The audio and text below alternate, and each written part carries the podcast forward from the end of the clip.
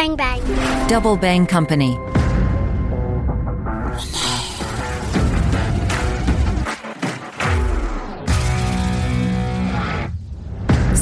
Les internautes, mon œil se penche sur le monde de Julien Duprat, CEO de Curbot, outil de veille collaborative et d'Esprit Co. Dans cet épisode, on s'intéresse à la boîte à outils du veilleur et aussi au lien entre la veille et la prospective. Je suis Rizlan Mathieu, vous écoutez Mon œil. Bonjour Julien. Bonjour Islan. En quoi c'est important la veille? La veille, en quoi c'est important? Bah, j'ai envie de dire que la veille, euh, le renseignement, la connaissance euh, aiguë de son écosystème, en fait, c'est un, un indispensable en fait pour euh, toute organisation, toute entreprise, pour les États. Depuis Sun Tzu, en passant par Porter, par Napoléon, l'histoire nous, nous apprend que la question de la captation des informations stratégiques, c'est un indispensable pour assurer le succès des entreprises, des organisations des États. D'ailleurs, j'invite euh, j'invite les auditeurs de mon œil euh, à réécouter le l'épisode avec Jérôme Bondu qui faisait une très jolie rétrospective historique en fait des grands courants de pensée autour de ces sujets-là. Si je dois reprendre une devise, c'est je dirais celle de Napoléon. Hein, se faire battre est excusable, se faire surprendre est impardonnable. La veille permet de ne pas se faire surprendre et donc du coup permet aux organisations qui la mettent en place de savoir ce qui est en train de, de, se passer et du coup de pouvoir se positionner par rapport à ce qui est en train de se passer, pouvoir anticiper, pouvoir prendre les bonnes décisions, pouvoir gagner des batailles économiques euh, et du coup assurer la pérennité euh, et la compétitivité euh, des organisations. Julien, quelle boîte à outils pour un veilleur? Alors pour un, un veilleur, un analyste professionnel, je pense que la boîte à outils c'est ce qui va pouvoir euh, leur permettre de traiter euh, efficacement et en confiance tout le cycle de gestion de l'information ou aussi euh, cycle de renseignement qui du coup pour rappel hein, c'est l'expression définition du besoin informationnel recherche mise sous surveillance des sources d'informations utiles, la captation des informations, leur qualification, l'analyse, le traitement et ensuite sauvegarde et diffusion. Alors on l'appelle boîte à outils mais en fait faut, faut pas oublier que c'est des outils et des méthodes. Je pense que dans le, le domaine veille-analyse, il y a de nombreuses méthodes et invariants fonctionnels dans les outils euh, qui sont euh, qui sont un socle commun pour les veilleurs. Si je prends par exemple sur euh, sur les méthodes, je pense qu'il y a des choses qui se retrouvent de façon continue. Hein. Il y a il y a les enjeux autour de l'analyse du sujet à traiter, la construction d'un plan de recherche, d'un plan de veille, il y a toutes les méthodes autour de la question de la sélection des sources, la détection d'expertise. Il y a beaucoup de méthodes de recherche euh, avancée d'informations hein, avec euh, la diversité euh, des sources, des sites, des bases de données qu'il faut savoir exploiter. Il y a tous les enjeux autour du recoupement de l'information, de la remontée à l'information source pour être bien certain qu'on a les bonnes informations et qu'on traite le bon matériau informationnel. Il y a aussi des enjeux de mise en place d'un système de capitalisation qui soit euh, actionnable. À titre d'exemple, hein, pour ces méthodes qui viennent compléter euh, la partie outils. Et d'ailleurs, hein, sur sur les méthodes, je vous invite à, consulter les posts de, cet été de François Jeanne Bello qui avait fait une série sur euh, comment bien planter son OSINT, qui dans une, approche un petit peu sarcastique et voilà expliquer comment bien se tromper dans, dans son approche et, et du coup euh, donner euh, d'une façon un peu humoristique euh, de nombreux conseils sur les méthodes à bien mettre en place pour pour pouvoir mener à bien des activités de veille et d'analyse. Si je passe sur la partie outils, je pense que dans la, la dimension veille-analyse, il y a des invariants qui du coup sont calqués sur le cycle de renseignement, de gestion de l'information dont, dont je parlais au tout début. Je pense qu'une des premières choses, c'est de, de pouvoir mettre en place des surveillances sur un grand nombre de sources qu'elles présentent des flux RSS ou non. Il faut être en capacité de pouvoir gérer euh, des pages qui euh, techniquement euh, sont affichées en, en JavaScript, hein, puisqu'on a aujourd'hui de très nombreux sites d'information qui sont affichés avec ces technos. Et sur ces sources, il faut être vraiment en capacité de pouvoir filtrer l'information pour ne pas être noyé dans des choses qui ne nous intéressent pas. Et donc, il faut vraiment être en capacité d'avoir un dispositif qui, qui va euh, aider le veilleur, l'analyste, en lui ramenant vraiment les choses euh, d'intérêt euh, pour les sujets qui sont en train de traiter. Il y a aussi des enjeux de pouvoir surveiller des changements dans des pages. Il y a beaucoup de choses qui se passent sur lesquelles il n'y a pas de communication officielle. Le changement euh, du board d'une entreprise, euh, le changement d'une offre ou d'un produit sur la page euh, publique du site. Voilà, ce genre de choses, il faut être en capacité de détecter ces changements-là.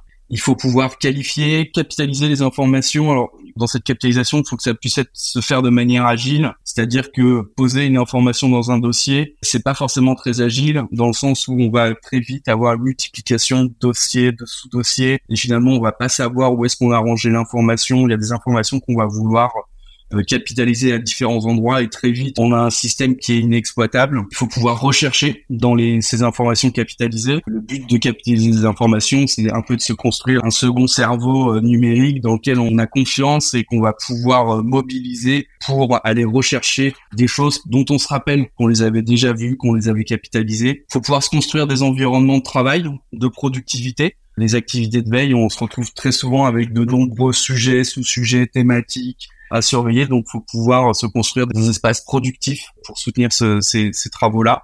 Il y a des espaces de partage aussi, de diffusion à construire. Hein.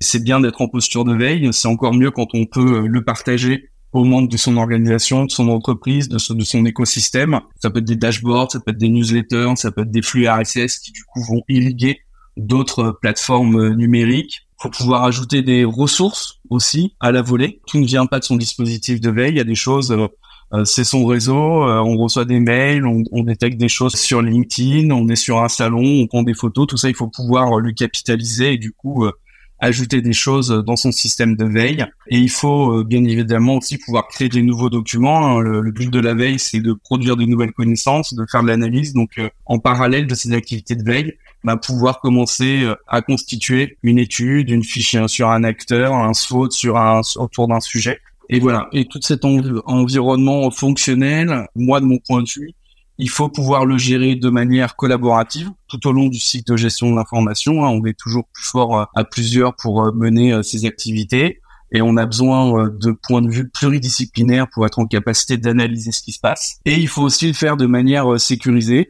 En règle générale, quand on met en place ces, ces, dispositifs de veille, ce sont sur des sujets informationnels qui ont des enjeux de sécurité, de confidentialité que ce soit vis-à-vis de l'externe, mais même vis-à-vis de l'interne. Il y a des sujets qui, en, interne de l'entreprise, sont confidentiels et sur lesquels il faut donc être en mesure euh, d'assurer une sécurité euh, et une confidentialité de l'information. On l'a compris, l'utilité de la veille est d'avoir les informations stratégiques pour prendre les bonnes décisions pour les métiers au sein d'une entreprise, à quoi peut servir une veille? Alors à quoi ça sert euh, C'est un vaste sujet en fait. Il y a autant d'utilités de veille qu'il y a de métiers, qu'il y a d'entreprises.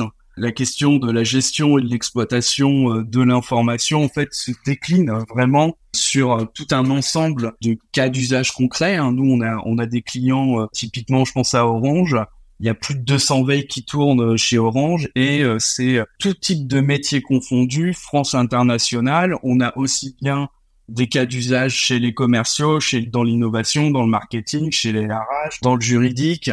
Tous les métiers en fait ont des besoins un petit peu comme chaque humain en fait tente à gagner en étant en veille, en étant curieux, en développant de nouvelles connaissances, de nouvelles compétences si j'essaye de, schématiser euh, cette question de à quoi sert la veille, je pense qu'il y, y, a trois grandes familles euh, de bénéfices. Tout d'abord, ça permet de développer ses connaissances. Et ce développement de connaissances peut être mis au service des processus de prise de décision dans l'entreprise. Ça permet de développer aussi ses compétences. Donc ça, c'est toutes les questions euh, d'éveil métier. Voilà, quelles sont les nouvelles façons de faire du développement commercial? Quelles sont les nouvelles stratégies marketing qui euh, utilisent les nouveaux euh, canaux et réseaux sociaux? Voilà, donc il y a, tous ces enjeux de développement de compétences qui existent pour chaque métier. Et ça permet aussi de développer des réseaux de collaboration qui soient internes ou externes, puisqu'on sait bien que le partage d'informations, en fait, c'est le moteur de la collaboration. Donc voilà, moi je vois un peu ces, trois grandes familles. Si je prends par exemple les métiers euh, du marketing,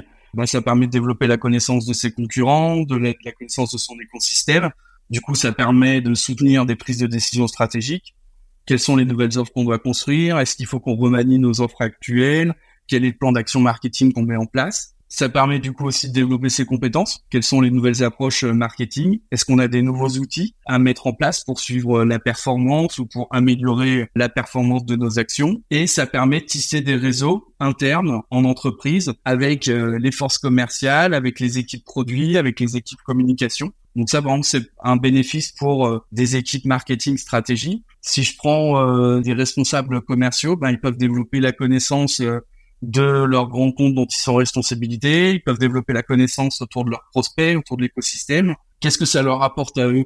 Ben, Ça leur apporte euh, le fait d'avoir des argumentaires euh, qualitatifs. Donc quand ils appellent leurs clients ou qu'ils ont un rendez-vous avec leurs clients, ils sont pertinents, ils sont en capacité de montrer aux clients qui s'intéresse à son actualité, qui connaît euh, l'écosystème dans lequel il s'inscrit, donc ça augmente euh, le pouvoir euh, de conviction et d'un point de vue métier, bah, ça va leur permettre d'améliorer les contractualisations, les reconductions de contrats, ils vont pouvoir augmenter le panier moyen de vente. Voilà, et donc du coup ça on peut le décliner euh, sur chaque métier qui va du coup pouvoir développer des connaissances, des compétences et mieux travailler avec les autres métiers de l'entreprise, voire avec des acteurs externes. Parle-moi des adaptations pour le service RH par exemple ou pour l'équipe chargée de la transformation pour ces équipes-là, la veille peut d'une part répondre à leurs propres besoins euh, euh, métiers, mais la veille, une dynamique de veille peut également être euh, un élément fondateur de leur offre au niveau de l'entreprise. je m'explique.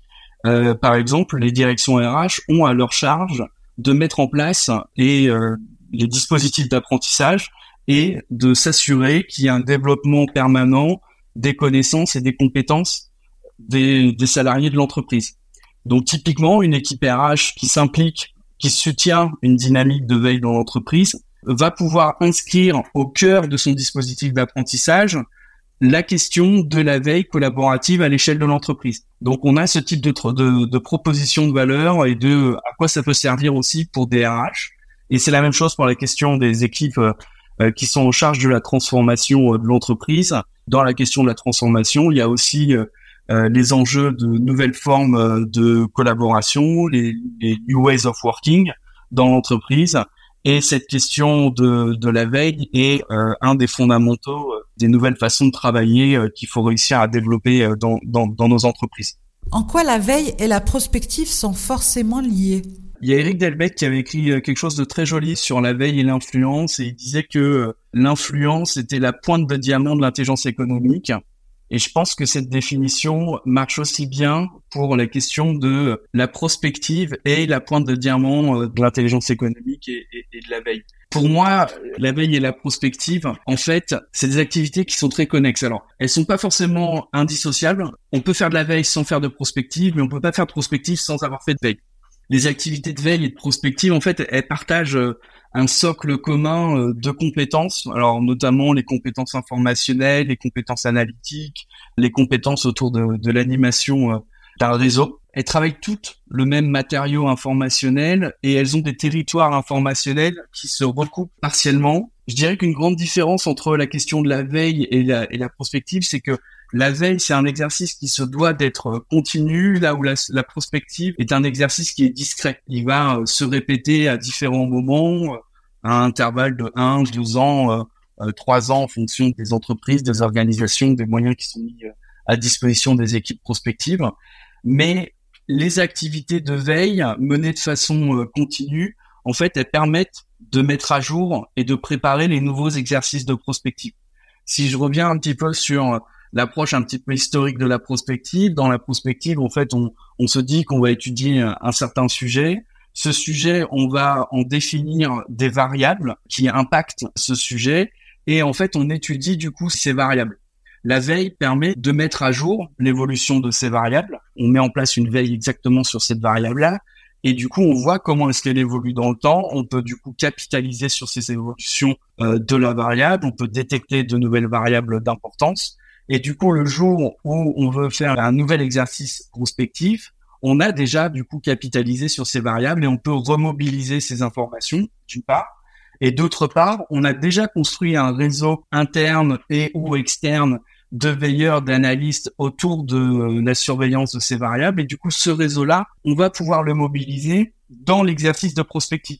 Aujourd'hui, c'est une des grandes difficultés que peuvent rencontrer euh, certaines équipes de prospective, c'est qu'il faut le travail est un peu fait euh, en chambre et du coup, la question d'aller chercher des experts pour les aider à mener cette analyse pluridisciplinaire, bah, c'est difficile en fait de mobiliser des gens euh, qu'on n'a pas déjà engagés en tout cas dans une dynamique continue. Donc du coup, je pense qu'il y, a pas mal de passerelles entre ces deux activités et la veille, je pense, c'est un vrai soutien pour pouvoir faire des exercices de, de prospective. Pour finir, tu peux nous parler de Curbot et de la veille collaborative?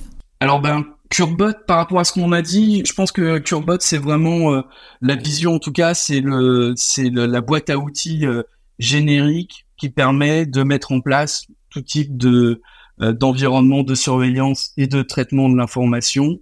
Et Curbot, on l'a pensé pour que ce, ce, traitement du cycle de de l'information puisse vraiment être géré euh, aussi bien en mode individuel, que collaboratif, à petite échelle ou à très grande échelle. Euh, nous, on a effectivement des clients qui ont entre 3 comptes et 13 euh, 000 comptes sur la plateforme. Et donc, Curbot euh, permet vraiment de, de, de, de, construire tous ces environnements de surveillance, de traitement de l'information depuis la veille jusqu'à jusqu'à l'analyse. Et on a on a beaucoup travaillé sur la question de l'ergonomie et de l'expérience utilisateur pour que des non-professionnels de l'information puissent être associés euh, à cette question, à ces enjeux de veille, puisque comme on l'a vu quand on a parlé un petit peu de à quoi ça sert pour les métiers, ben il faut que l'ensemble des métiers potentiellement euh, s'impliquent et soient responsabilisés par rapport aux au, au sujets qui sont les leurs. Euh, J'ai souvent l'habitude de dire si le responsable grand compte ne fait pas la veille sur ses grands comptes, personne ne la fera à sa place, et du coup l'entreprise sera potentiellement moins performante. Pourquoi c'est si important pour Curbot la veille collaborative? Bah, si, je regarde un petit peu, euh, si je regarde un petit peu euh, ce qui s'est fait en, France, en fait, on a de, nombreuses entreprises euh, de toute taille, hein, petites, même très grandes entreprises, qui historiquement en fait ont, adressé cette question de veille en montant un département veille quelque part alors en fonction euh, de la nature des entreprises, c'est ça peut être hébergé euh, dans les directions innovation ou au marketing ou à la stratégie. Et souvent, ce qui s'est passé, c'est que du coup, on a eu des cellules de veille, une, deux, trois, quatre, cinq, six personnes sur euh, veille, veille analyse, qui du coup, en termes d'offres de services internes, permettait aux différentes directions, aux différents métiers d'exprimer des besoins, des besoins de veille, et la cellule de veille, du coup, se chargeait de faire la veille et de produire des livrables euh, pour ces, ces entités pour répondre à ces besoins. Aujourd'hui, cette approche, elle est difficilement scalable. Aujourd'hui, les, les, besoins de veille, on en est convaincu maintenant, ils sont dans, au niveau de tous les métiers.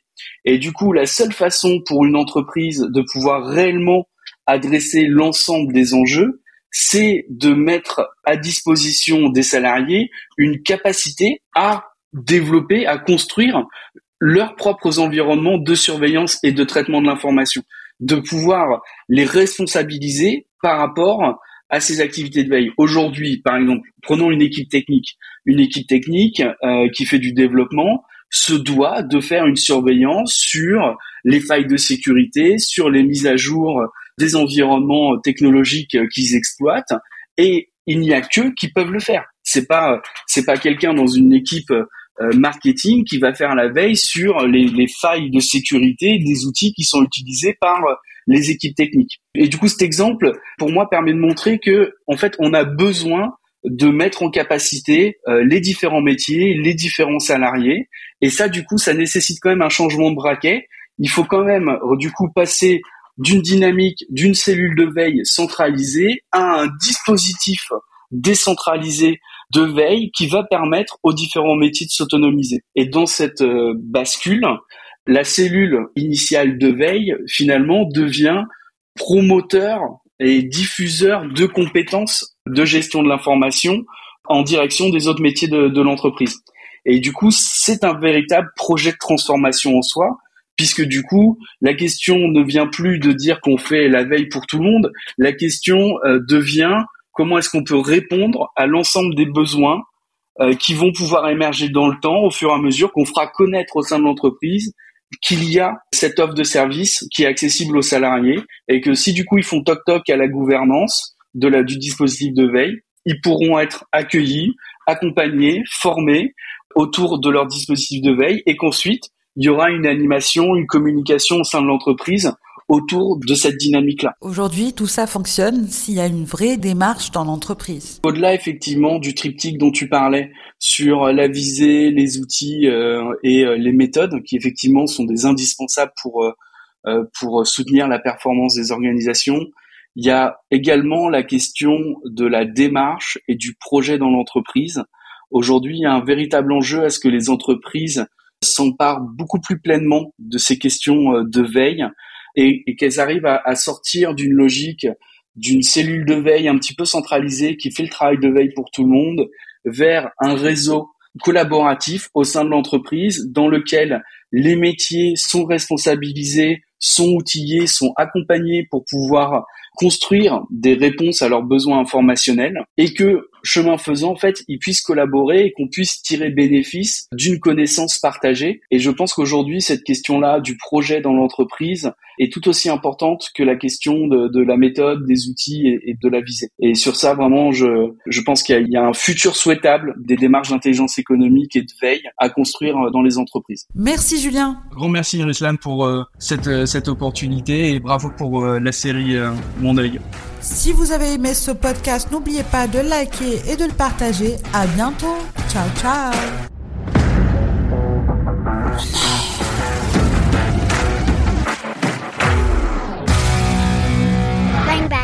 Double Bang Company